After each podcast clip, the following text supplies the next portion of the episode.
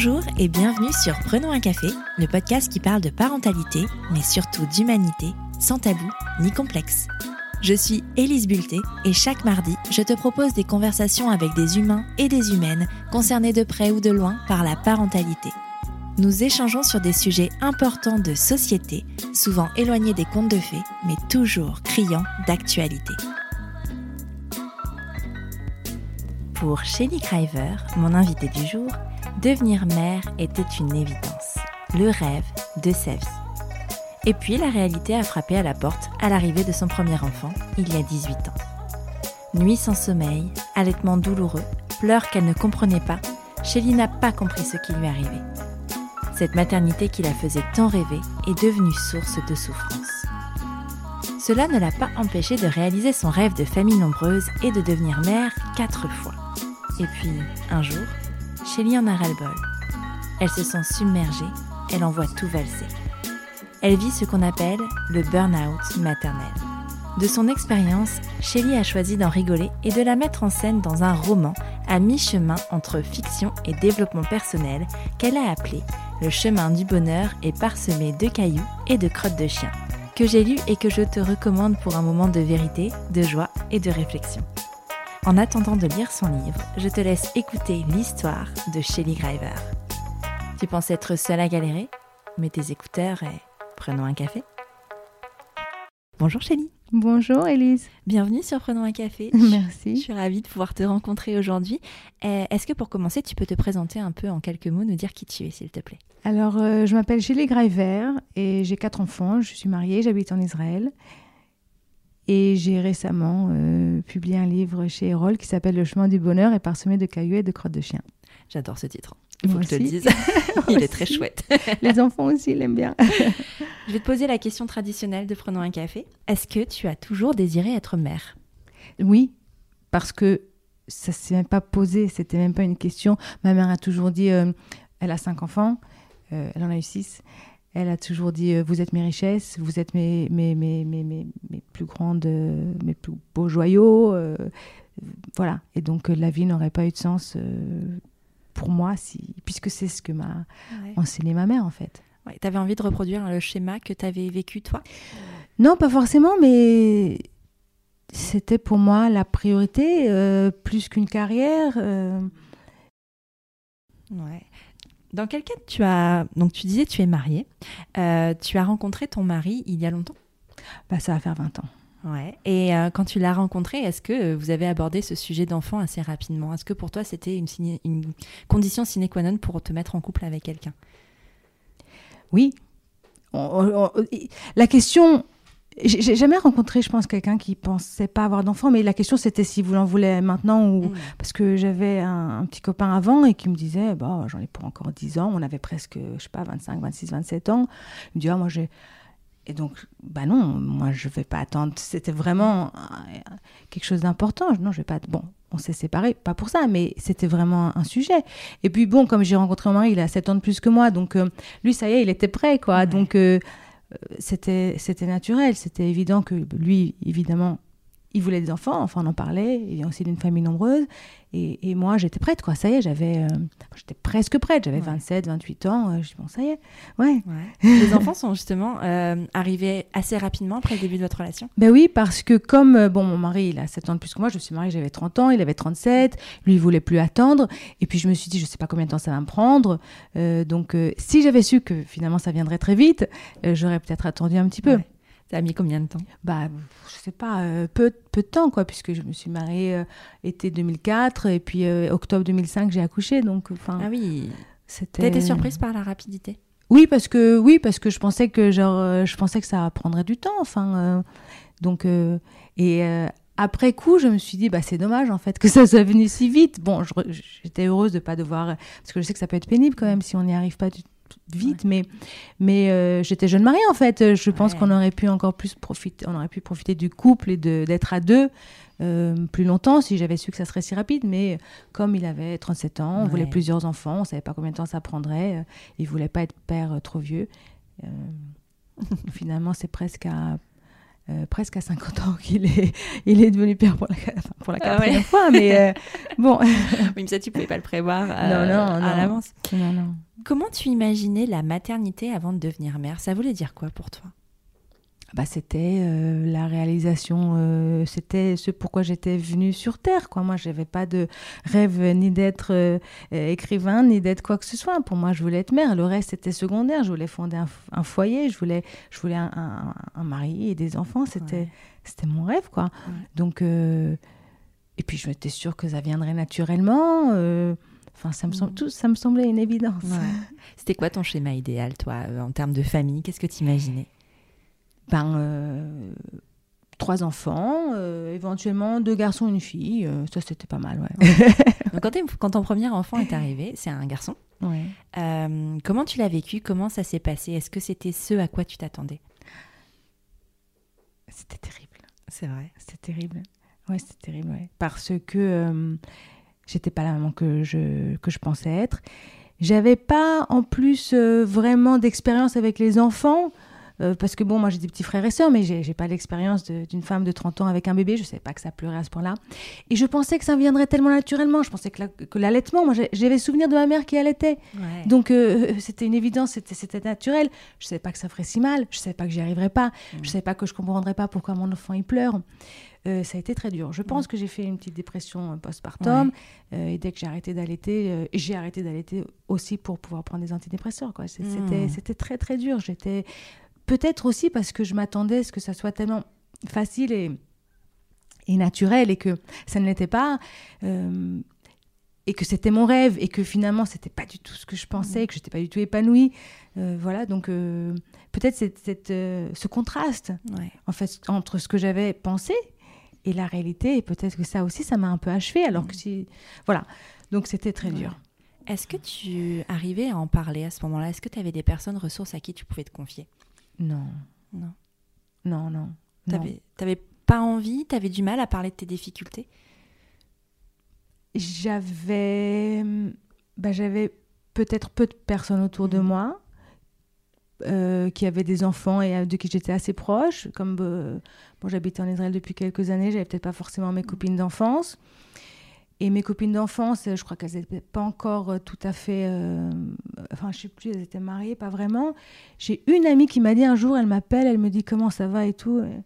Et elle me dit, les quelle heure chez toi? Je dis, ben, je sais pas, il est 5 heures. Elle me dit, waouh, t'en as pour encore au moins 3 heures à tirer avant qu'il aille se coucher. Et là, j'ai compris, parce qu'elle avait une, une, fille. Euh, et là, j'ai compris que je pouvais le dire, quoi. Ouais, j'en ai pour encore 3 heures à tirer avant qu'il aille se coucher. Parce que c'était ça ton sentiment au quotidien de dire en fait vivement la fin de journée, vivement que ça s'arrête. Ouais, c'était très dur. C'était très dur. Tu travaillais à ce moment-là? Non, à ce moment-là, je travaillais pas. Non, et d'ailleurs, euh, quand j'ai eu mon deuxième, je me suis assurée que j'avais un boulot que j'allais reprendre parce que je voulais plus revivre cette situation.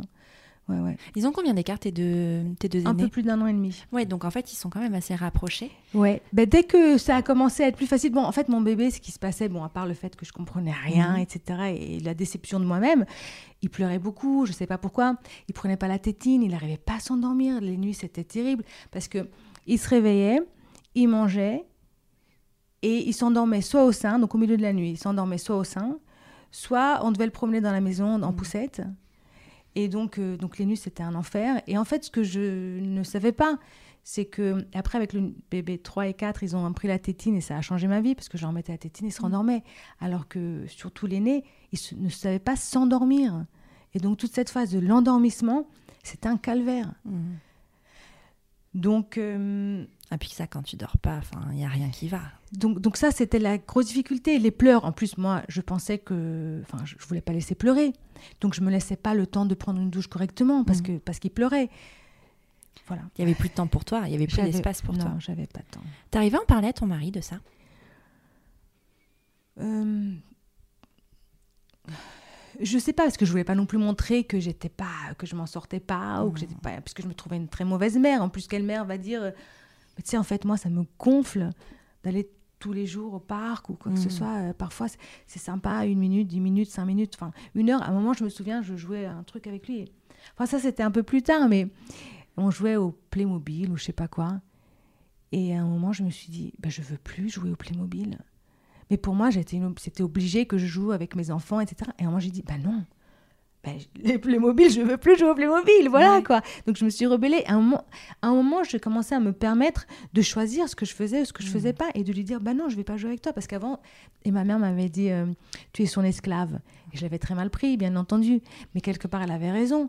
Puisque vraiment, je faisais, je répondais à ses besoins. Ses besoins, c'était vraiment ma priorité. Euh, surtout l'aîné.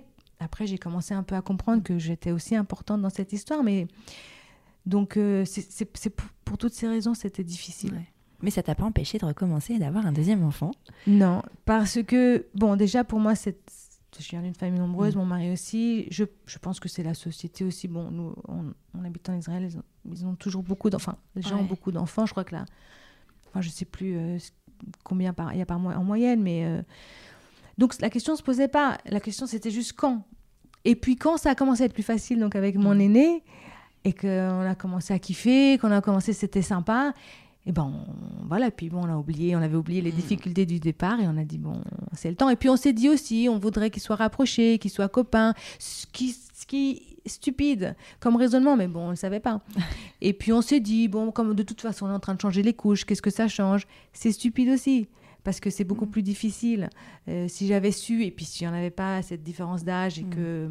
et voilà, on enfin, j'aurais j'aurais voulu j'aurais mieux fait d'attendre peut-être pour plus profiter de l'aîné pour plus donner sa place Mm. au deuxième mais bon Ça s'est passé comme ça, de toute façon. voilà ça s'est Ouais. passé comme ça on a pensé que c'était la bonne chose à faire on s'est dit oh, bon de toute façon c'est difficile alors euh, Allons-y. on continue et voilà Ouais. en fait euh, bon. Comment t'as vécu l'arrivée du deuxième?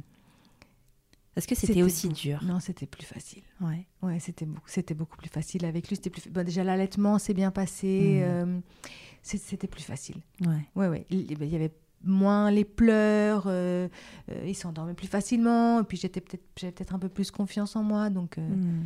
Donc ouais, ça Ouais. c'était beaucoup plus facile. Et puis j'avais ma vie aussi, j'avais mon boulot, Oui. je revenais, euh, donc euh, Ouais. je n'étais pas toujours avec lui, j'avais, donc ça commençait vraiment à se, à se mettre en place, c'était, ouais, ça allait beaucoup mieux. C'était euh, ce que tu disais tout à l'heure, c'était intéressant de se dire en fait, euh, avant l'arrivée du deuxième, tu t'es assuré que tu allais avoir un boulot euh, après ton congé maternité en Ouais. fait. Parce que je savais que je voudrais pas euh, euh, passer mes journées à, à changer des couches. Moi, je me souviens une fois, avec l'aîné, mon, bon, mon mari rentrait et je me suis fait la réflexion, mais tout ce que j'ai à lui raconter, c'est, la- excusez-moi, mais c'est la couleur du caca de mon enfant. Quoi. Mm. Combien, de- combien de couches, j'ai- combien de fois il a fait caca dans la journée. Quoi. Et j'ai, moi, je peux pas. Enfin, c'est pas pour moi ça. C'est chouette de le dire en fait. non parce qu'en fait, c'est vrai que enfin moi je me reconnais dans ce que tu dis dans ce truc de on est obligé de l'histoire des Playmobil, l'histoire de ma vie. Maintenant je le dis mais euh, à ma fille de dire mais en fait t'es pas obligé de jouer à des choses qui te plaisent pas. Enfin je veux dire à tes amis tu dirais pas s'ils te proposent une partie de cartes ou, ou un karaoké si t'aimes pas ça tu n'iras pas en fait. Et en fait avec les enfants c'est pareil. On n'est pas obligé de jouer à 100% à tous les jeux. Bien sûr, il y a des choses, des moments de partage, mais Bien on n'est pas obligé de faire 100% des choses qu'ils font parce que ça leur plaît et, et nous alors en fait. C'est la place de, en devenant mère, en fait, parfois, souvent, on s'oublie un peu. Oui. Si on fait les choses qu'on aime faire, on les fait avec plaisir. Mettons un jeu de cartes Ouais. auquel on aime jouer. Donc on le fait avec plaisir et l'échange avec l'enfant est bien meilleur que si on fait un jeu de cartes que qu'on n'aime Mm. pas ou un jeu qu'on n'aime pas. On peut trouver des moments d'échange qui sont géniaux. Mm.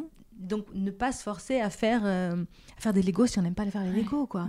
Et moi, je savais pas tout ça. Enfin, vraiment, je peut-être que j'avais un idéal dans ma tête et que j'essayais d'y adhérer et que et c'est là où je me suis plantée. Mais euh, mais, en, mais en fait, oui, on peut choisir Mm.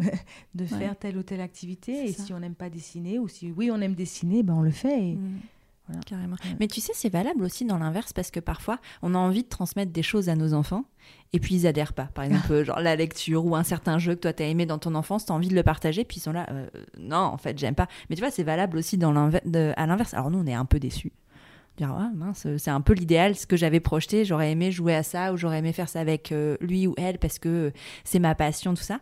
Mais en fait, accepter aussi que ben lui, il a sa personnalité et que lui, il n'aime pas. Et en fait, si on l'accepte de, de, de l'enfant, on doit aussi ben, lui dire que ben, c'est- c'est c'est- c'est dans les deux sens en fait. Absolument. Et c'est ouais. lui apprendre à vivre en société en fait, que de, de, de pouvoir poser ses propres limites. Dire que, bah, en fait, non, là, là ça, c'est ma limite. Les Playmobil, pour moi, c'est non. Chez moi, c'est les Barbie. Mais. euh, c'est non. Et, et dire, bah, en fait, c'est pas grave. Si tu veux qu'on fasse un truc ensemble, on va faire quelque chose qui nous plaît à tous les deux. Absolument. Mais pas euh, forcément le truc que tu as décidé, parce qu'on n'est pas en dictature, en fait, tout simplement. Tu vois Ouais, ouais, ouais, ouais, ouais. Et puis on fait avec plaisir ce qu'on aime faire. T'as repris le travail combien de temps après l'arrivée de ton deuxième?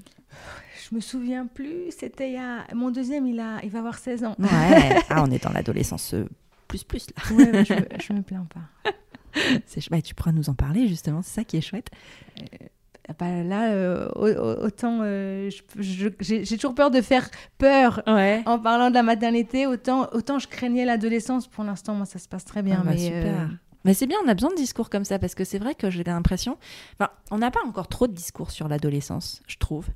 Euh, Il n'y a pas encore beaucoup de ressources. Et en fait, tout ce qu'on entend, c'est vraiment des trucs euh, qui diabolisent. négatif, Ouais. Très négatif. Dire oh là là, alors je sais pas si c'est parce que on a en tête notre propre adolescence quand on pense à l'adolescence de nos enfants, j'en sais rien, mais on entend que des trucs hyper négatifs. euh, Ou tu sais peut-être ce qui se passe? C'est qu'on est tellement sûr que ça va être terrible Ouais. que, que- que comme finalement bah il a, il y a juste claqué la porte une fois de temps en temps et pas tous les jours comme on s'y attend on sait Ouais. peut-être aussi que Ah, il passe par un moment difficile donc on est peut-être plus compréhensible Mhm. Alors que tu qu'on- et on s'attend peut-être au pire et finalement c'est pas le pire qui arrive donc euh, on le vit Ouais, bien. Alors qu'à l'inverse, tu vois, la maternité, on l'idéalise Ah. vachement. exactement Et on se dit ça va être génial et finalement ça l'est pas. Et c'est là que c'est dramatique en fait. exactement Eh, t'as, ra- t'as raison, tu tiens peut-être bien quelque chose. peut-être qu'on devrait se préparer au pire dès le départ. Genre, ah non, mais avec mère, ça va être horrible. Et puis en fait, du coup, Donc- on a des bonnes surprises. donc on fait bien en fait avec ces podcasts parce que moi je craignais un petit peu Ah, je non. voulais pas des- euh, tu vois euh, que des femmes hésitent à tomber enceinte avec tout ce qu'elles entendent Tu sais, je pense mais je que préfère qu'elles sachent au, au Mm. contraire qu'elles sachent et puis qu'elles sachent que si elles le vivent parce que vont peut-être qu'elles vont le vivre très très bien mais si elles le vivent pas très très bien et ben au moins qu'elles sachent qu'elles sont pas seules Ouais. parce que moi je pensais que vraiment c'était moi la nulle quoi Et non, en fait. Et, tu vois, c'est ça qui est intéressant. Alors, je ne pense pas que les podcasts et les livres et tout ce qui traite de maternité, mais du côté négatif, euh, empêche les femmes euh, d'avoir des enfants. Par contre, je pense que ça questionne vraiment le désir d'enfant. C'est-à-dire qu'on va plus être réfléchi dans notre désir en sachant que ça va être compliqué peut-être.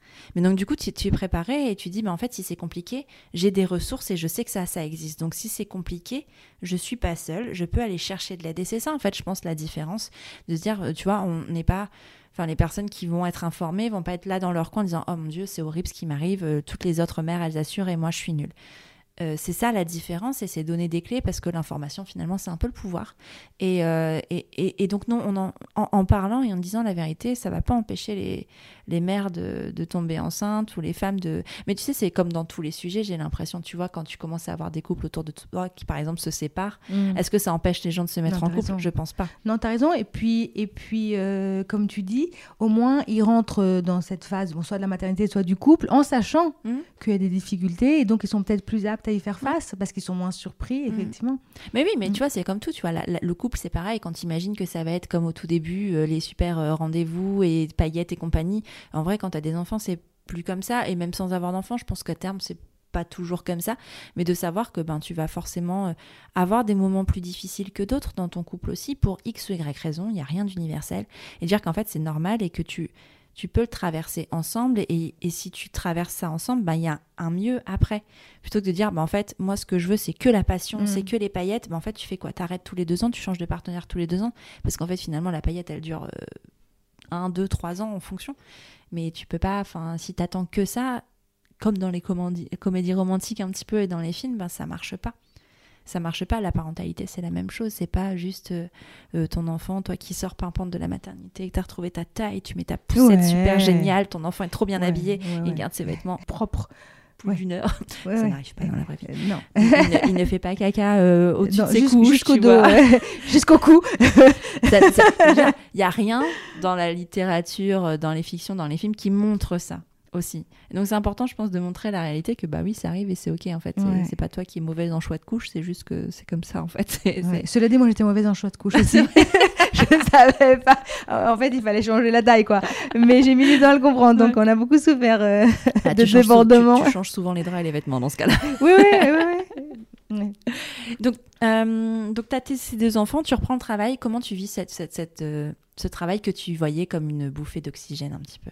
Mais je suis très heureuse dans Ouais. mon travail, dans ce que je faisais à l'époque, euh, vraiment. Et puis j'étais, ça me permettait de, de d'avoir des conversations avec des adultes, de réfléchir à des problèmes. J'étais agent- de voyage spécialisée dans les lunes de miel. Alors, ce qui me faisait le plus rire, c'était les gens qui me disaient euh, oui donc ils partent en lune de miel oui j'ai- on a besoin parce que tu comprends après l'organisation du mariage on a besoin de se reposer et moi j'avais des vont faire enfants des enfants après. et- non, mais moi j'avais des enfants, gens me disent, mais ils ont aucune idée de ce que ça veut dire être fatigué en fait. Ouais. Et je leur disais pas, mais je rigolais. Je dis, mais tu, tu- enfin, je En même temps, que- est-ce que toi, quand tu t'es mariée, tu n'avais Ah ben pas cette réflexion aussi, tu sais Oui, je pensais que c'était. Oui, bien sûr, bien sûr.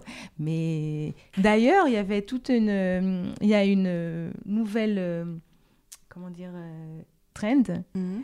de. Ça s'appelle, ils appellent comment les Américains Baby Moon. Ouais. C'est la, le voyage en amoureux après l'enfant. Mhm. Ah ouais? Ouais, et ça c'est logique. Bah Ça, oui, même ça, c'est plus logique. T'as besoin de te reposer, en effet. Et voilà, et là tu te retrouves avec ton mari, Ouais. mais sans l'enfant, alors Ouais. que après le mariage, ça fait, enfin, vous avez toujours été que en couple, donc ça Ouais. change pas vraiment grand chose. Mais là, c'est sans l'enfant, donc c'est vraiment intelligent aussi. Ouais, c'est pas mal Ouais. ça. C'est pas mal. Après, encore faut-il. euh, parce que la séparation avec l'enfant, parfois, peut être compliquée. Enfin, euh, tu vois, tu as plein de choses comme ça. Mais en même temps, c'est important aussi peut-être de se retrouver Ouais. et d'avoir des temps de pause et de se dire, bah, en fait, euh, ok, je mérite aussi, quoi. Non seulement ça, et Mm. que c'est légitime. Si on en parle, ah bah oui, tu vas à ton baby moon. euh, Ah oui, donc donc c'est légitime, C'est je- normal, c'est normal, c'est conseillé même de laisser son enfant. Et je pense que c'est con- conseillé. ouais. Enfin, je, le- je le recommande en fait. Ouais, euh, de laisser son enfant et de partir en, en amoureux. ouais. Et, et puis maintenant, si ça devient dans les mœurs, euh, c'est plus facile à faire. Carrément. Ah, je suis d'accord. On va lancer une agence de baby moon. Et, et, et on fait aussi peut-être la garde d'enfants Bah en oui, même temps. bah donc oui. on, ou alors propose partir- tout le service. Tu peux partir avec ton enfant, mais tu sais, avec un club enfant. Tu vois, ou avec des nounous, Ouais, avec des trucs c'est comme pas ça. pareil. Non, c'est pas pareil. T'as Du toujours, t'as Moi, je toujours me la charge souviens- mentale un peu Moi, je me souviens quand je faisais la queue, je partais avec mon mari, je sais plus où, et on faisait la queue dans le, à l'aéroport. Et je me retourne automatiquement pour voir où ils Ouais. sont. Euh, Tu sais, j'étais toujours Ouais. en train de te retourner, de, les- de chercher où est-ce qu'ils sont. Et ben, en fait, non, j'avais pas besoin de me retourner pour, j'avais pas besoin de Ouais. chercher mes enfants, j'avais pas besoin de m'inquiéter. Et je me dis, mais je suis en vacances. J'étais dans la queue pour faire le check-in Ouais. à l'aéroport. Et je dis, ça y est, je suis en vacances. Ah, Elles commençaient déjà là, les vacances, tu vois. T'as pas besoin d'être euh, d'être au soleil. Tu peux ouvrir ton magazine en attendant que les portes de l'avion s'ouvrent. Exactement. C'était déjà. Je faisais la queue, je déteste faire la queue, Mm. mais on s'en fout parce que il y avait aucun enfant Ouais. qui est là en train de me dire ah, j'ai faim, j'ai froid, j'ai besoin de faire pipi, etc. Non. Donc j'étais déjà en vacances. Ouais. Ouais. C'est ça. La seconde où tu laisses tes enfants quelque part, t'es déjà en vacances. En fait, ça commence là. C'est vrai. C'est vrai. Donc, tu reprends le travail, tout ça. Comment tu gères les enfants, le travail, tout ça? Est-ce que tu trouves ça plus facile que d'être à la maison finalement? Alors moi j'ai de la chance, c'est euh, que je travaille avec mon mari. ah.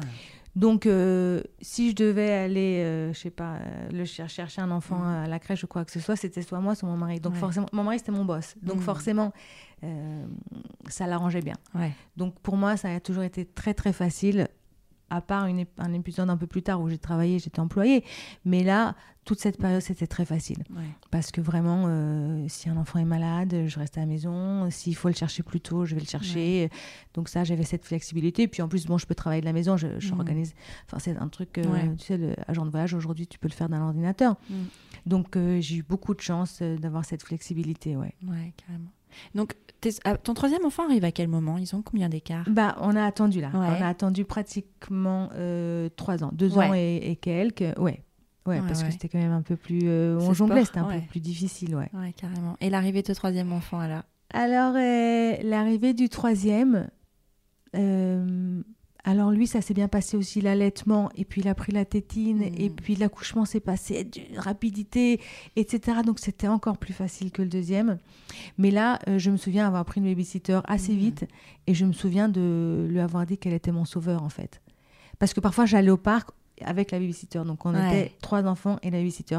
Et c'est marrant parce que euh, elle me comprenait pas. Bon, elle avait 20 et quelques Mm. années. Et je l'ai revue récemment et elle avait deux enfants. Et elle me disait, mais, mais comment tu faisais quoi? Elle me dit, maintenant je comprends Hmm. que tu me disais que je te sauvais la vie. Je ne Ouais. comprenais pas à l'époque. Maintenant je comprends. Ouais. Mais dans la tête d'une babysitter, pour avoir été cette babysitter, moi je sais que je me disais, mais euh, parce qu'en fait, quand t'es babysitter, t'es là trois heures en fait. Et après, tu rentres chez toi, t'as cette, justement cette possibilité de dire, bah, je ferme la porte et je m'occupe de moi, je laisse ce truc-là. Quand t'es parent, c'est jamais le cas. Et que même quand t'as la babysitter, tu penses encore. Et, et en fait, je, je, je, me disais, mince, euh, tu sais, je comprenais pas. Des fois, ils disaient, ah, mais on va sortir et tout. Je dis, ah, euh, ils sortent euh, presque souvent. Je me disais, je dis, mais en fait, non, t'en as besoin. Et, et pourquoi ils ont besoin de sortir comme ça? Maintenant, je comprends pourquoi t'as besoin de sortir. T'as besoin de sortir Ouais. euh, parce que tu dois prendre l'air et, et, pour, et pour faire autre chose. Mais, mais c'est vrai que cette casquette de babysitter, qu'en fait, quand tu l'as été, moi, j'avais cette image de me dire, mais en fait, du coup, j'ai été babysitter, la maternité, pour moi, ça va être facile. Tu vois. Ouais, bien sûr, c'est ce qu'elle pensait. mais non, sûr, pas du tout, parce que t'as vraiment, c'est quoi C'est 2-3 heures dans la journée, en fait. C'est euh, Et puis en plus, euh, t'es la babysitter, donc t'es la personne cool un petit peu, tu vois, qui joue avec eux et tout, donc forcément, t'as que les avantages. Mais ouais, moi, j'avais vraiment cette impression, en tant que babysitter, de me dire, bah, en fait, ça va être hyper facile, quoi. Non, c'est pas vrai. C'est pas parce qu'on a. Tu sais, tu disais, t'avais pas d'expérience avec les enfants, mais je pense que c'est pas parce qu'on a d'expérience avec les enfants que c'est plus facile. Parce que c'est pas. Une, ex- une expérience avec les enfants, mais tu sais pas ce que c'est qu'avoir ton enfant et devenir mère toi. Parce que ça change quand même pas mal de choses aussi en toi. C'est vrai. Ouais. C'est vrai, c'est pas comme un boulot que tu peux apprendre euh, en le faisant en stage. Ouais, c'est ça. C'est ça. Ouais. Donc, tu as eu tes trois enfants. Tu disais au départ que tu imaginais avoir trois enfants. Et puis finalement, il y en a eu un quatrième. Comment ça s'est passé d'arriver de la, euh, de la quatrième et pourquoi il y a eu un quatrième d'ailleurs? Bah, je vais être très, très, très franche. Mm. Euh, bah, je voulais une fille. Ouais. Je, voulais, je sentais qu'on n'était pas. Je sentais. Enfin, je, je sentais qu'il me manquait. euh, J'étais pas complète. Je- Ouais. C'est difficile à expliquer, puis c'est un peu gênant, et puis on n'en parle pas. Mais bon, puisqu'aujourd'hui on parle Mhm. vraiment euh, de choses euh, Ouais. euh, qu'on n'aime pas, euh, enfin, dont on se cache souvent pour pas montrer cet euh, aspect de nous-mêmes, parce que c'est peut-être mal vu. Mais oui, je voulais, je voulais vraiment une fille. Mm. Je me sentais, euh, je sentais que notre famille n'était pas complète. Je me sentais moi pas complète. Mm. Voilà. Ouais. Donc euh, quand mon mari m'a dit, ben, viens on tente quoi. Et, ah bon, t'es sûr, quatrième quand même et tout. Je- Il m'a dit oui. Je dis, mais si c'est un garçon, Et ben, bah, si c'est un garçon, on va l'aimer autant que les autres quoi. Ouais. et donc c'est pour ça que hum, bah déjà que je voulais pas savoir pendant la grossesse. T'as pas voulu savoir, c'est la question Non, que j'allais te poser Non. justement. parce que je parce que je me suis dit bon quand, quand je vais accoucher je vais je vais être folle de joie et, et de bonheur et je vais le serrer dans mes bras et, et voilà et j'aurais oublié que je voulais une fille. Mais pendant toute la grossesse j'ai pas ce petit bout de chou à, Ouais. à embrasser quoi. Donc euh, j'ai juste l'image, je vais juste me projeter avec quatre enfants et puis me projeter avec quatre garçons, c'est un petit peu inquiétant aussi parce que ça peut être difficile aussi. Trois- Ouais. Déjà trois garçons c'est difficile parce qu'il y a une vraie différence entre garçons et filles. Faut en- Bah, Parle-en parce que moi je la connais pas cette différence chez toi. Tu l'as observée? Ben, ils sont beaucoup plus bagarreurs, euh, ils vont pas s'asseoir et, et dessiner. Donc il faut toujours les occuper, ou il faut toujours être au parc, ou il faut toujours Ouais. sortir, parce que ça, ça n'existe pas. euh, Enfin, ma, ma fille, elle, elle est avec ses autocollants. Quand elle, enfin, quand elle était petite, elle s'occupait toute seule avec des autocollants et c'était, c'était bon, quoi. Mm. Et les garçons, euh, il faut toujours, toujours les occuper. Et puis, euh, oui, euh, ils, ils tombent plus souvent, ils courent plus vite. Enfin, ils- ils- Ouais. plus vite, je sais pas, mais ils prennent peut-être plus de risques. Enfin, il se passe toujours quelque chose, quoi. Mm. Dans- au jardin d'enfants, il, enfin, il y a toujours un ballon, il y a toujours un truc, il y a toujours un risque. Et puis, ils, se battent, ouais, ils se disputent. Ouais. Et c'est pas calme. Alors qu'avec euh, ta fille, ça l'était. plus. Avec la fille, c'est Ouais. calme, quoi. Elle joue à la poupée, euh, tranquille. euh, ouais, il y a- Ouais. il y, a une vraie différence. Ouais.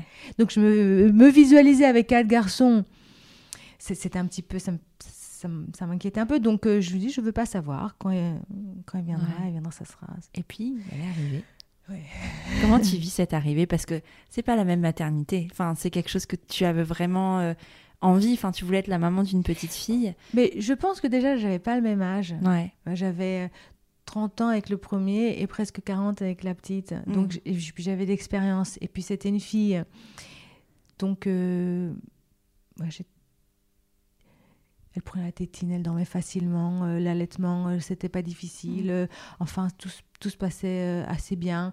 À un moment, j'ai voulu arrêter l'allaitement et euh, euh, j'ai consulté quelqu'un, j'ai trouvé quelqu'un qui m'a expliqué et comment arrêter d'allaiter et, et, et l'aider à, à s'endormir le soir euh, si elle voulait pas tétiner. Enfin, je sais pas, c'était plus facile, c'était Ouais. tout plus facile. ouais. Bah déjà, si tu dis, tu as, sollicité des personnes. Donc en fait, tu avais des personnes ressources autour de toi qui pouvaient t'expliquer ou t'apporter des connaissances autres.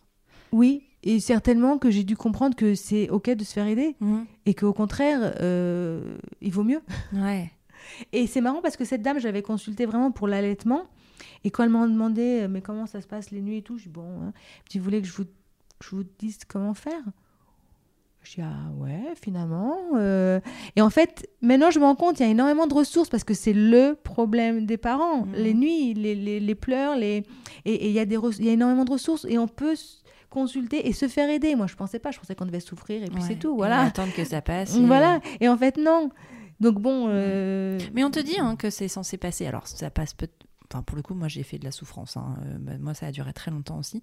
Mais en fait, on te dit, oh, mais ça va passer. Puis, t'inquiète pas, quand ils seront ados, tu vois, on en revient toujours là-dessus. Quand ils seront ados, c'est toi qui devras les réveiller. Je dis, bah oui, d'accord, mais j'ai pas envie de, de, de renier ma vie pendant 16 ans, en fait, si tu veux. Donc, euh, et c'est vrai qu'on te dit ça beaucoup, alors qu'il y a probablement des, des ressources et des personnes qui peuvent aider en donnant des conseils adaptés Il y a à des notre professionnels. situation. Bien sûr. Il y a des professionnels de. Parce que le problème avec les livres, c'est qu'il y en a un qui va dire il faut Mm. laisser pleurer, l'autre qui va dire il faut pas laisser pleurer, l'autre qui va dire. Et ça, tu t'y perds. Mais enfin, je sais que sur les réseaux sociaux, je, je vois des professionnels du sommeil. Mm. Et donc, euh, suivez-les, voyez si leurs conseils qui, qui, donnent euh, euh, vous semblent logiques ou pas, et, et trouvez celui qui vous convient. Il y, a- Ouais. il y a vraiment des ressources. Il y a vraiment des solutions parce que c'est un vrai problème. Même si... Ce qu'il y a, c'est qu'on pense que c'est normal. Mm. Donc, euh, Ouais. D'un côté, c'est vrai, Ouais. c'est normal. Mais on peut aider notre enfant à s'endormir, Mm. ce qui nous va nous aider, à ou à se rendormir au milieu de la nuit, par exemple, ce qui nous va nous aider aussi. Donc, Mm. euh, pourquoi s'en priver? Carrément. Et puis en fait, j'ai l'impression que ces professionnels, au-delà de. Parce qu'ils donnent pas des solutions miracles, c'est pas ça, mais je trouve qu'ils ils nous apprennent à, à- Ils nous redonnent confiance en nous. en fait. Absolument. Et c'est ça qui est important aussi de dire en fait, ben non, il y a des solutions, il y a quelqu'un qui va nous aider et qui va justement nous donner des clés qui feront qu'on ben, on sera en pleine euh, possession de nos capacités et de dire, en fait, je vais faire comme ça parce qu'on me l'a dit, mais aussi parce que je sais que c'est la bonne solution. Et mais on- ça va bien se passer. Oui, et on se sent beaucoup plus sûr de soi, Mm. parce que sinon, on, on- par exemple, le cododo, c'est aussi un sujet. Bon, il y a des gens qui, il y a des gens qui, qui, Ouais. qui sont pour, qui sont contre, peu importe. Mais si vous, vous, vous, vous voulez faire le cododo, vous voulez que vos enfants dorment avec vous, comme il y a plein de ressources, vous vous sentez légitimisé et vous le faites sans mauvaise conscience ou Mm. sans. Et puis ça se passe beaucoup mieux parce que si vous hésitez, ah mais il y a le pédiatre qui m'a Mm. dit il faut pas, il faut, il faut pas, il faut pas. Donc vous le faites à moitié, mais vous le faites, mais vous êtes voilà, donc au moins là, de toute façon, comme il y a tous les courants de pensée et que Mm. toutes les solutions sont finalement euh, les bonnes si elles vous conviennent, trouvez euh, un professionnel qui va vous dire euh, Comment faire comment dans- ouais. faire. Quand on est sûr de son choix et, et Mm. de sa décision, eh ben, on le fait beaucoup mieux, on Ouais. est beaucoup plus en paix. Mhm. Donc ça se passe beaucoup mieux, que ce soit je laisse pleurer mon enfant ou je laisse pas pleurer mon enfant ou peu importe quoi. Mm. Une fois qu'on sait que c'est qu'on le fait Bah, avec ses convictions et qu'on est aligné en fait. Finalement, c'est de l'alignement. Et euh, ça me permet un très beau parallèle, mais c'est ce qui se passe aussi avec euh, ce que tu écris dans ton livre et dans ton roman. L'alignement finalement avec, euh, avec soi et se retrouver soi, c'est un peu la clé. Parce qu'en fait, tous ces éléments de... ah, bon, je, je vais, je vais un peu vite en besogne, hein, certes, mais tous ces éléments de développement personnel, par exemple, et on en a parlé lors de notre, notre premier échange, de se dire, quand tu commences à, avoir, donc, à faire du développement personnel, tu vas prendre des trucs qui te correspondent à toi, donc qui sont alignés à toi. Et ça, ce qui marche pour ta voisine va pas forcément manger- marcher pour toi parce que c'est pas aligné avec toi. En parentalité, c'est la même chose. Tu fais des choix et tu vas chercher des, des solutions qui sont alignées avec ce que tu es et avec ce que tu penses et avec qui tu es. en fait. Et c'est qui te renforce dans, ta, dans ta décision. Exactement. Et, et ouais, c'est. Ouais, c'est Ouais. ça. Tu as quatre enfants. Tu es mère de quatre enfants. Tu travailles. Euh, tu disais à un moment, tu as, tu as changé de travail. Ouais. Euh, J'ai découvert le, le marketing digital en Ouais. fait et je suis tombée amoureuse. Et donc euh, j'ai appris à faire euh, la pub sur Facebook, Mhm. euh, sur Google notamment. Et j'ai trouvé un job dans une boîte. Et donc là, j'avais des horaires, il fallait pas arriver en retard, il fallait partir. ben, enfin, voilà, j'ai adoré travailler dans cette, dans cette boîte parce que j'ai appris beaucoup de choses. Mais c'est vrai que j'avais pas la liberté de, de mon emploi du temps. Mhm. Et j'ai travaillé là-bas euh, deux, trois ans. Et à un moment, euh, ça me pesait en fait. Ouais. Parce que moi, j'ai des enfants qui m'appellent, euh, maman, viens me chercher. Ce qui n'est pas forcément une bonne chose d'être à leur disposition. Il faut peut-être qu'ils se débrouillent aussi. Mais, mais ah, donc à un moment, j'ai quitté cette boîte et je suis mise à, à mon compte. quoi. Enfin, J'étais freelance, euh, j'avais les clients que je voulais. Quand je voulais, je travaillais de la maison, euh, quand ça m'arrangeait. Donc, euh, c'était plus simple comme Tu ça. penses ouais. que la, le- ce qu'on demande euh, aux parents, de toute façon, de manière générale, quand euh, ils travaillent en entreprise, les horaires qui sont imposés sont pas adaptés finalement au mode de vie des parents? Bah, moi, je peux que parler de mon expérience Mm. et ça se passe en Israël. Donc, je ne sais Ouais. pas comment ça se passe en France. Mais c'est sûr que il y a tellement de aléas tout le temps. Il y a, enfin, il y a des choses qui se passent. Il faut euh, amener. euh, alors, il y a le docteur, il y a le dentiste, il y a Mm. l'orthodontiste, il y a euh, parfois, je sais pas, le psy. Ouais, un enfant le- malade. Enfin, il y a- même il y a- des rendez-vous Mm. qu'il faut, Ouais. qu'il faut faire. Quoi.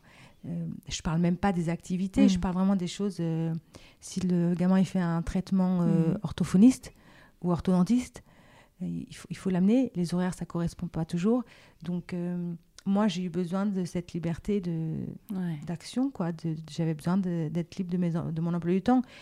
Et je comprends qu'en même temps, une boîte, euh, ça l'arrange pas. Elle va pas. Tu, tu peux pas Mm. sortir au milieu du boulot parce que tu vas amener ton, ton enfant chez le dentiste. Quoi. C'est Mm. pas. Je, je comprends les deux points de vue. C'est c'est difficile. Donc pour moi, la solution, c'était de Mm. D'être freelance, quoi, de faire comme je veux quand je veux. Mais c'est un vrai problème en fait. Mm. Bah oui, Et puis bon, je dois dire que euh, mon mari, même s'il m'aide beaucoup, etc., lui, il travaille énormément et je je peux pas lui dire, ok, bah, les, les lundis, tu vas amener un Mhm. tel euh, chez, le, chez le psy, et puis le mardi, Ouais. euh, un tel chez le... Non, c'est Mhm. pas possible. Tu en parlais euh, au début, donc, euh, et, et- et ce qui fait qu'on on en est là au- aujourd'hui aussi, c'est tu as écrit un, un- un roman, développement personnel, qui s'appelle Le chemin du bonheur est parsemé de cailloux et de crottes de chiens. J'adore encore une fois ce titre, qui parle euh, du burn-out en fait euh, maternel. Pourquoi c'est important pour toi d'aborder ce sujet-là dans un roman ou dans un livre ou dans un écrit? Pour qu'est-ce qui t'a amené à écrire ce livre-là? Alors, ce qui s'est passé, c'est que j'ai fait un burn-out maternel. Honnêtement, je ne savais pas que c'était ça parce que j'ai que récemment découvert en fait. Alors, je, vais- je vais te raconter en, en quelques mots. Je suis partie en vacances 10 jours avec mes enfants sans mon mari. Ouais. Et donc on était avec euh, mes parents et ma soeur, mon frère. Mais, mais malgré tout, j'étais seule avec, avec mes enfants. L'aîné avait 13 ans, la petite avait, 8, avait 4 ans. Et donc on a fait les parcs, on allait d'un endroit à un autre, on dormait ici, on dormait là. Et pendant 10 jours, la voiture et tout. Et euh, c'était un enfer. Et ils n'ont pas arrêté de se disputer. Et il y a toujours un qui a mal quelque part. Moi, dès qu'il y en a un qui a mal, je, je, je m'inquiète facilement. Et puis, euh, il y en a toujours un qui veut pas manger au même endroit que les autres, qui veut pas faire la queue pour telle activité, qui veut ça, qui veut ça. Et c'était les, disputes commençaient. On rentre dans la voiture, qui s'assied devant, qui s'assied derrière, Mhm. qu'est-ce qu'on mange quand on s'arrête, j'ai pipi. faut- Et pour moi, c'était vraiment un enfer. Et quand je suis rentrée, donc au bout de dix jours, alors je pense que c'était latent, je pense que c'était pas ça. Et Je pense que c'était depuis des années peut-être qu'il y avait un truc, comme je te dis en plus ce contraste entre la maman que, que j'aimerais Mhm. être, la maman que je suis, je sais pas. Donc quand je suis rentrée, et la petite qui me réveille, elle me dit maman, maman, maman. Et moi je me suis dit mais ça s'arrête jamais en fait. Je me souviens de cette phrase, je me dis ça s'arrête jamais. Je n'en peux plus. Mhm. Voilà, donc je dis à mon mari, j'en peux plus. Ouais. J'ai vraiment ressenti, je n'en voilà, je ne peux pas l'expliquer autrement, je n'en pouvais plus.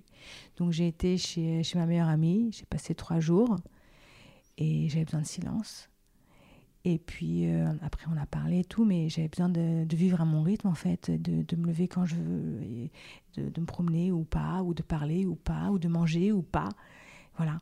Et donc quand je suis revenue à la maison, je, je sentais que j'avais vraiment euh, rechargé la batterie, Mm. mais je savais qu'il y avait un, un- un problème qu'il fallait que je résolve autrement que par des antidépresseurs, ou en tout cas en plus. Ouais.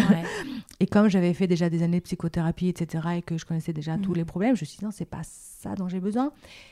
Et je me suis tournée vraiment comme dans mon livre, quoi. J'ai j'ai vu une pub pour un Mhm. séminaire de, de auto-hypnose ou hypnose, je sais pas quoi. Je me suis dit, ah oui, c'est ça. je veux juste, euh, avant de m'endormir, j'écoute un truc, et puis le lendemain, je me Mhm. réveille et tout va bien, et je suis heureuse, et la vie si est ça, belle. Ça pouvait Voilà. effacer un petit peu le mal-être. Voilà, et en fait, bien entendu, ça ne se passe pas comme ça, mais au moins, c'était le premier, euh, la première porte vers tout Ouais. ce monde euh, du développement personnel que je connaissais pas, le coaching, etc. Et en fait, dans tous les séminaires que je faisais, ils disaient toujours de faire une liste de gratitude. euh, ou bien la liste des choses pour lesquelles, euh, de quoi tu es fier aujourd'hui, qu'est-ce que tu as accompli et tout.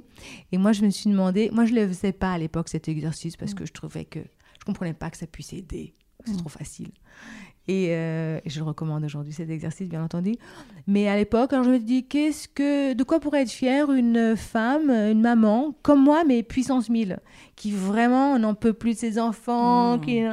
Et euh, je me suis amusée à imaginer ce personnage et je me dis, ben, elle est, de quoi elle peut être connaissante? Bah, elle a des beaux cheveux, allez, c'est tout. Elle voit pas le reste. Elle voit pas tout ce qui va bien. Elle Mhm. voit que ce qui va mal. Et elle est très cynique. Et j'ai commencé à voilà à imaginer ce personnage. Ouais. Et bon, ça c'est euh, la cinquième version qui a été Mhm. publiée. Donc il y a vraiment eu beaucoup beaucoup beaucoup beaucoup d'évolution. Et puis ça m'a mis trois ans et demi. Mais l'idée est partie de là en fait. Euh, une maman qui pète les plombs, qui s'inscrit à un séminaire de développement personnel et on voit son évolution en fait. Mm. C'était ce que je voulais Ouais. faire. Et hum, c'est ce qui t'est arrivé à toi, de se dire, en fait, est-ce qu'à un moment, toi, tu ne voyais que le négatif dans ta, dans ta vie euh, euh, de... Bah, ta conciliation finalement de toutes tes, des sphères de ta vie, euh, la maternité, euh, la, la gestion entre guillemets de tes enfants, est-ce que tu, tu, as- tu en étais arrivé là? Pendant ces dix jours de vacances, oui. Alors vraiment, je suis sûre qu'il y avait des moments de, de, de- de fun, mais c'est pour moi, ça a été un cauchemar. Ouais. Donc je suis sûre qu'à ce moment-là, je ne voyais Mm. que le négatif. Euh, mais en règle générale, non. Je, je, je- il y a toujours eu des moments euh, de, bonheur. Je les ai toujours euh, appréciés. Mais là, je pense que ces dix jours, non, je voyais, je voyais que le noir. Ouais. ouais, je voyais que le négatif. Euh, et mais maintenant, je prends vraiment conscience des moments agréables et je les, Mm. je les savoure, je les, j'essaye de m'en rappeler et, et je, par exemple, si je et, faire justement sa liste de gratitude, c'est vraiment pour se souvenir que de ces moments euh, et agréables Ouais. et, et puis euh, porter notre attention sur, sur ces moments plutôt que sur les autres. Parce que de toute façon il y aura toujours des disputes. Mais si euh, à la fin de la journée tu te souviens que des disputes qu'il y a eu et, et pas de, du, du moment ou de rire le fou rire qu'on a eu ou alors euh, Ouais. bah, tu n'es pas vraiment enfin c'est Ouais. plus difficile d'être heureux quoi Ouais, c'est sûr. Mais il arrive parfois un moment où tu as un tel niveau de souffrance qu'en fait, tu ne vois plus que les Et- trucs négatifs. exactement Ouais. Tu as réussi à verbaliser avec tes enfants de ce qui t'est arrivé quand tu es parti ces trois jours-là, par exemple, de dire, bah, en fait, j'en peux plus, euh, j'ai besoin de souffler. Est-ce que tu leur as dit? Je crois même pas quoi. J'ai dit à mon mari, il a compris tout de suite. Euh, bon, euh, ça faisait dix jours que bon qu'il n'avait pas vu les enfants, Ouais. donc il pouvait s'en Mais occuper ceci un dit, petit ça peu. fait un peu 10 jours de vacances, tu vois, 10 jours sans, sans vie de Pour- famille pour lui, tu Pour vois. lui, ouais, Ouais. Enfin, bon, comme il, il travaille Ouais. beaucoup, c'est jamais vraiment des vacances, mais euh, oui, ça, Mhm. ça lui a fait un break aussi. euh. Donc, euh, je sais pas, j'ai pas dit aux enfants. Ce que je dis aux enfants, souvent, c'est euh, si je m'énerve ou quoi, je leur dis excusez. Après, je m'excuse, je dis oui, c'est parce que j'étais stressée. Mhm. C'est- pas, c'est pas vous. Ou bien, par exemple, les jours de voyage. Je suis stressée les jours de voyage. Voilà, vous le savez maintenant. Ouais. Et donc, ils savent que c'est pas leur faute. Parce qu'ils vont me demander un truc et moi, je vais leur aboyer dessus. Mais après, je vais m'excuser. Je leur ai déjà expliqué. Les jours de voyage, j'ai tellement de choses en tête. Les passeports, les Mhm. trucs, qu'est-ce que j'ai fait, la valise, le check-in. Je, je ne suis pas disponible à, à répondre à vos questions. Ouais. Débrouillez-vous, quoi. Voilà. Ou, bien, excusez-moi d'avance si, si je réponds un peu agressivement. Et ça, ils le savent. Et ça, ils le savent. Donc, Ouais. euh, ils savent qu'il vaut mieux ne pas me parler. Et les, les veilles aussi de voyage, quand je Ouais. suis dans les valises et tout, parce qu'il y a tellement de choses que je ne veux pas oublier, ils savent que je suis désagréable et que je vais les ab- leur aboyer dessus. Je m'excuse avant, je m'excuse après. Et voilà. Mais c'est important ça, parce que finalement, tu leur expliques ton fonctionnement. Et ça se passe beaucoup mieux comme ça, en fait. Et, et ils se sentent pas coupables de quoi que Mhm. ce soit, ils m'en veulent pas, ils savent, maman est stressée parce qu'elle a 10 000 choses en tête, et voilà. Et oui, plutôt que... Oui, je leur explique mon fonctionnement et je leur explique aussi le fonctionnement des gens en général parce Ouais. que je pense que quand quelqu'un est stressé, il est, il est parfois désagréable. Mhm. Pas du tout parce que tu lui as dit quelque chose, mais c'est parce que lui, Ouais. euh, il a encore en tête le- la discussion avec son client qui s'est mal passée et c'est pour ça qu'il a été très Mhm. agréable avec toi. Et ça, je leur explique parfois si, si- Voilà, parfois mon mari rentre stressé Mhm. parce qu'il a le stress du travail et maintenant ils, ils le savent que c'est pas parce que eux ont dit quelque Mhm. chose qu'il a réagi comme ça, c'est parce qu'il y avait tout ce poids, toutes ces, tout, tout- tout- toute la difficulté du travail qu'il a ramené à la maison et ils le savent aussi. Ouais. ouais. Mais c'est tellement important en fait d'expliquer ce genre de choses, tu vois, juste de dire les choses parce que j'ai l'impression que finalement c'est c'est comme ce qu'on disait au début, tu vois, euh, l'information, donner des informations, c'est ce qui permet d'aller mieux au final. Parce que dans, même dans la sphère familiale, dans, l'entente entre chacun, enfin, si tu sais que enfin, même entre tes enfants, ils sont tous différents, tu vois. Donc si tu sais qu'un tel euh, fon- fonctionne plus de cette façon, euh, est stressé par, je sais pas, euh, plus par euh, les maths, son devoir de maths, il est stressé par les devoirs par exemple, et que ton autre enfant est stressé par un match de foot, il est, enfin, tu vois, de savoir un petit peu comment les autres, les uns et les autres fonctionnent, ça, ça permet d'amener tellement de fluidité dans le quotidien. Et c'est pour ça que savoir, bah, c'est de la connaissance de soi aussi, parce que toi, tu sais comment tu fonctionnes, tu vois, à force d'avoir euh, travaillé sur toi, de dire, bah, moi, euh, le voyage, ça me stresse. Donc, tu as su, tu, tu, tu, as travaillé sur toi, tu as cette connaissance de toi qui te permet de la transmettre, en fait, et de, de fluidifier les rapports. Et c'est ça qui est important, je pense. Et peut-être que c'est un peu pour ça, tu vas nous dire, en fait, c'est toi qui as la clé du, la clé du bonheur pendant l'adolescence, mais peut-être qu'en fait, c'est pour ça aussi que bah, ça se passe plutôt bien, parce qu'en fait, en ayant toujours euh, ben, de la clarté dans, le discours, en disant toujours les choses telles qu'elles sont, comment tu les ressens, mais en fait ça facilite et ça permet peut-être plus de fluidité. Je, je, sais, pas, peut-être, peut-être que hmm. particulièrement on a de la chance avec nos deux ados. Euh, le fait d'être euh, compréhensif, de hmm. savoir que c'est une période peut-être un peu difficile, et le fait de parler. On essaie de parler là. Bon, il y a des, des des petites engueulades ou mm. des, des, des discordes, notamment au niveau des études, euh, forcément. Mais j'essaye d'en parler. Et puis, euh, oui, mon, mon, fils, il me reprochait quelque chose, mais au moins, il a pu me le dire et j'ai pu m'excuser. Euh, mm. C'est important. Ouais, ouais. Est-ce que, quand tu pensais à ta vie, tu imaginais un jour écrire un livre? J'avais écrit un manuscrit il y a 20 ans et ça m'avait beaucoup, beaucoup amusé après un, voyage au Népal. Ça m'avait beaucoup amusé. J'ai jamais eu le courage, je l'ai fait lire que à ma sœur. À l'époque, j'avais jamais eu le courage de poursuivre. Et pourtant, je l'avais terminé. Et là, mais après, j'ai pas écrit. Je peux pas dire que j'ai écrit toute ma vie, c'est pas mm. vrai. Mais j'avais écrit, ça m'avait beaucoup amusé. Et après, j'avais eu peur et du, du, rejet ou de la réaction, donc je l'avais pas poursuivi. Et là, la différence, c'est qu'aujourd'hui, avec justement le développement personnel, j'étais prête à entendre mm. euh, et, à me prendre le risque qu'il soit, soit euh, rejeté une fois, deux fois, dix fois, et, à me lancer. Voilà, et à le proposer, à le montrer, à en parler. Mm. Et mm, voilà. Ouais. Qu'est-ce que ça t'a apporté l'écriture de ce livre-là? Alors, d'abord, ça m'a beaucoup amusé. Ça m'a permis de j'écrivais et après j'étais de bonne humeur. J'écrivais et j'étais de bonne humeur. Je sortais courir le matin, je pensais à mes personnages. Ça me faisait la course passer plus lente, plus vite. Enfin, je courais, euh, c'était plus, plus agréable pour moi.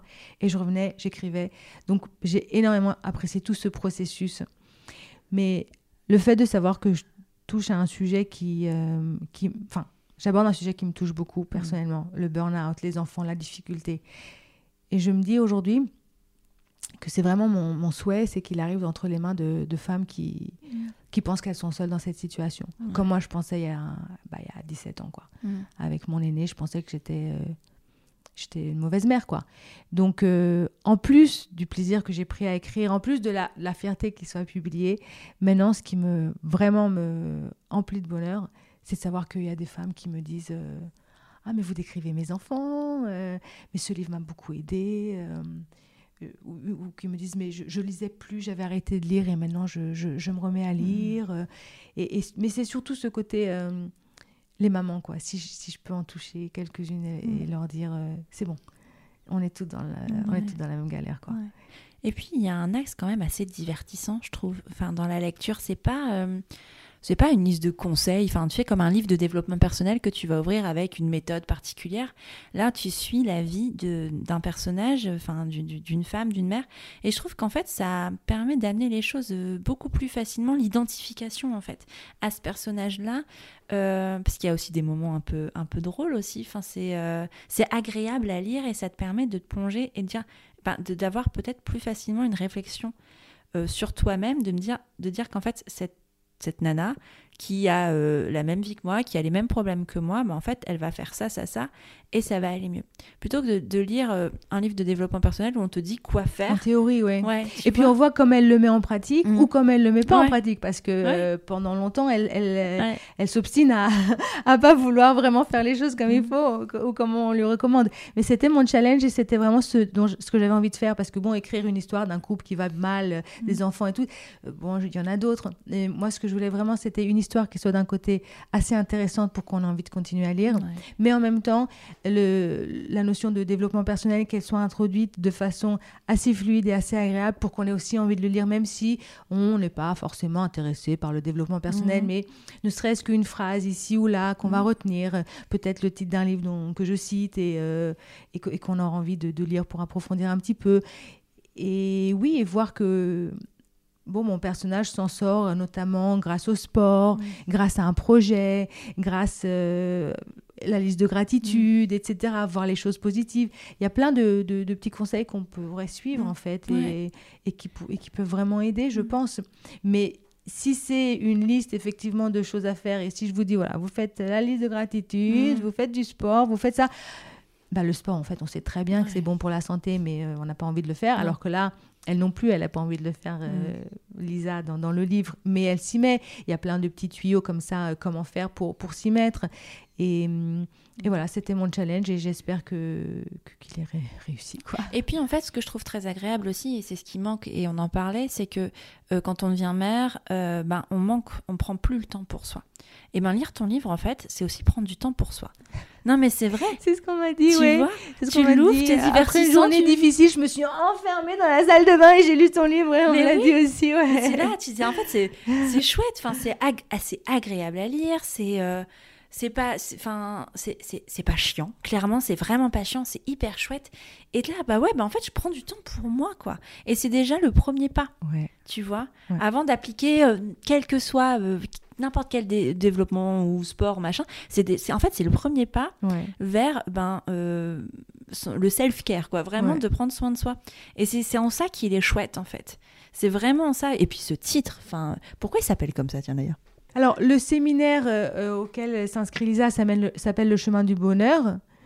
Mais c'est la vie en fait. Euh, la vie la recherche du bonheur c'est pas ça n'arrive jamais, euh, comment dire, de façon linéaire. Quoi. Il y a toujours des obstacles. Donc, il y a des petits obstacles et il y a des gros obstacles. Voilà. Et il faut le savoir et il faut euh, les gérer mm. et il faut savoir qu'on s'en sortira.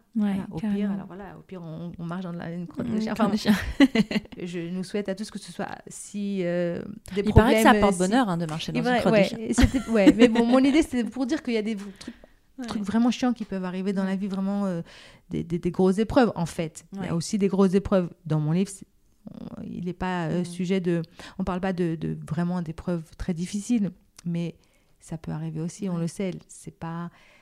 Même, même le bonheur, la recherche du bonheur, c'est un... C'est un chemin, c'est un cheminement. Et qui n'est pas euh, toujours... Il y a des hauts et des bas, quoi. Mmh, carrément, carrément. Maintenant que tu as euh, publié ton premier roman, est-ce que tu as envie d'en écrire d'autres? J'ai réfléchi à la question, vraiment j'y pense, mais j'ai tellement envie que celui-là, il touche euh, un maximum de, de femmes, hmm. et, et, même d'hommes d'ailleurs, hmm, que euh, j'ai vraiment envie de me consacrer pour l'instant à, à, promouvoir celui-là hmm. en fait. Parce que... Parce que parce que je pense qu'il peut aider. Ah oui, je pense que, bon, à part euh, faire rire ou faire mm. passer un bon moment, je pense qu'il peut aider. Donc, euh, c'est comme euh, dans le développement personnel, on parle beaucoup toujours d'avoir une mission dans la vie et tout ça. Mm. Et je pense que c'est un petit peu mon, mon, cheval de bataille en ce moment, c'est de vraiment toucher des femmes et leur dire on est dans la même galère. voilà, donc, donc je veux vraiment me concentrer là-dessus pour l'instant. Après, on verra. Mais mais c'est une belle mission et elle est importante, euh, je pense, vraiment. Euh, on a besoin de, ce genre d'ouvrage pour ben, montrer le chemin, en fait. Tu vois, vraiment montrer le chemin de. C'est pas parce qu'on devient mère qu'on doit passer au dernier plan, euh, qu'on ait 1, 2, 3, 4, 5 enfants. Euh, quelle que soit la situation, en fait, il y a un moment, il y a cette image, tu sais, de dans les avions, euh, tu vois, de, le masque, euh, c'est d'abord toi et après ton enfant parce que sinon tu peux pas l'aider. Et en fait, ton livre, c'est un peu ça, c'est un peu montrer le chemin de comment on met son masque à soi avant, avant de le mettre sur son enfant, parce que c'est c'est comme ça que que ben le bonheur le, le, le, nôtre, mais aussi le bonheur familial et l'harmonie familiale pourra fonctionner en fait. Absolument, mm. absolument. C'est pour ça que quand on oublie de, se, de prendre du, du, temps pour soi ou de répondre à nos propres besoins, en fait, en pensant qu'on fait ça mm. pour nos enfants, qu'on se sacrifie pour nos enfants, en fait, le résultat est inverse. Parce que si nous, on n'est pas bien, on ne peut pas euh, mm. les aider à être heureux. Donc, euh, il faut vraiment prendre soin de soi. Mais surtout, ils nous le demandent pas. Enfin, je veux dire, à aucun moment nos enfants nous ont dit euh, sacrifie-toi pour moi. Au contraire, parce qu'en fait, même si on, à force de le faire, je crois même qu'on pourrait devenir, euh, tu vois, avoir de la rancœur, tu Ouais. sais, euh, leur en vouloir alors qu'ils n'ont rien demandé. Ouais.